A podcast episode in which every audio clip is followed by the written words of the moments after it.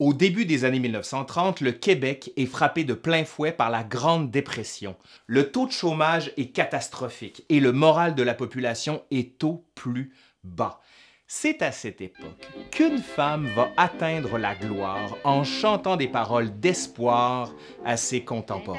Aujourd'hui, on s'intéresse à la reine des folkloristes canadiennes, Marie Traverse, mieux connue par son surnom, ben oui, hein, la Bolduc. Allez, je suis Laurent Turcot et bienvenue à l'Histoire nous le dira. Moi je te joue le cœur et je continue à faire lutter.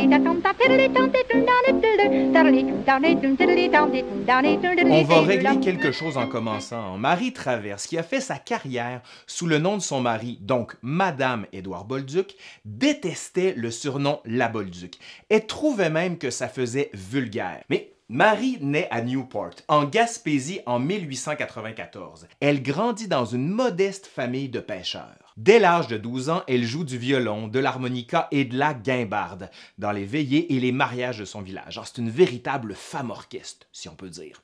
Sa mère est canadienne-française, mais son père est d'origine irlandaise. Un joyeux mélange, c'est le moins qu'on puisse dire. Mais en bas âge, elle parle d'ailleurs couramment plus l'anglais que le français.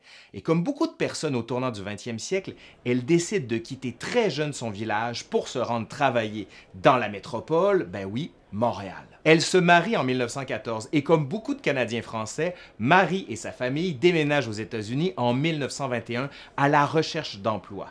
Après un an à Springfield, au Massachusetts, ils reviennent à Montréal n'ayant pas trouvé la prospérité espérée. Sa carrière artistique commence donc sur le tard de sa vie et se fait inviter en 1927 par Conrad Gauthier à remplacer un musicien malade dans les veillées du bon vieux temps au Monument national. Après avoir fait des présences à la radio de CKAC en 1928, elle commence à endisquer ses chansons en 1929 avec le célèbre producteur Roméo Baudry de la compagnie A Star. Mais c'est le lancement en 1928 du 78 tours comprenant sa propre composition, La cuisinière, qui marque vraiment le début de sa carrière.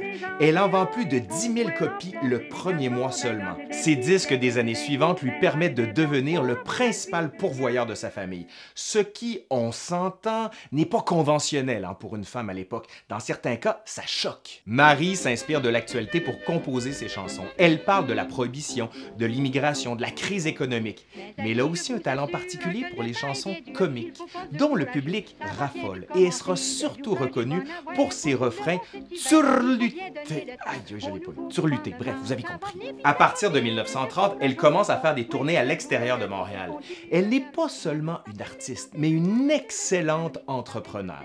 En se basant sur son expérience aux États-Unis, elle décide d'organiser des tournées qui se rendront jusqu'au sud de la Nouvelle-Angleterre. Elle va ainsi parcourir les routes du Canada et des États-Unis jusqu'à ce qu'elle ait un grave accident d'auto en 1937. On lui diagnostique une tumeur maligne pendant sa convalescence. Elle reprend la route quelques fois dans les années qui suivent, mais sa santé se détériore et décède d'un cancer en 1941. Après avoir été l'une des artistes les plus célèbres du Canada français pendant les années 30, Marie Traverse tombe un peu dans l'oubli dans les années qui suivent son décès. C'est dans les années 1960, avec la popularité du mouvement des chansonniers, qu'on s'intéresse de nouveau à son apport comme auteur, compositrice, interprète, et qu'elle sera élevée au statut de première chansonnière québécoise et devient alors le symbole de la culture canadienne-française. Le gouvernement du Québec va même lui accorder le statut de personnage historique en 2016. Je tiens à remercier Pierre Lavoie, qui est doctorant à l'Université de Montréal, qui complète une thèse qui traite en partie de la Bolduc et qui est un remarquable musicien. Allez le voir, ça vaut la peine. Allez, c'est déjà tout pour aujourd'hui. Je suis Laurent Turcot de l'Histoire nous le dira et je vous le dis, ça va venir, ça va venir, décourageons-nous pas. Ah ben moi, je suis découragé parce que là, j'ai pas chanté. Bon, pas grave.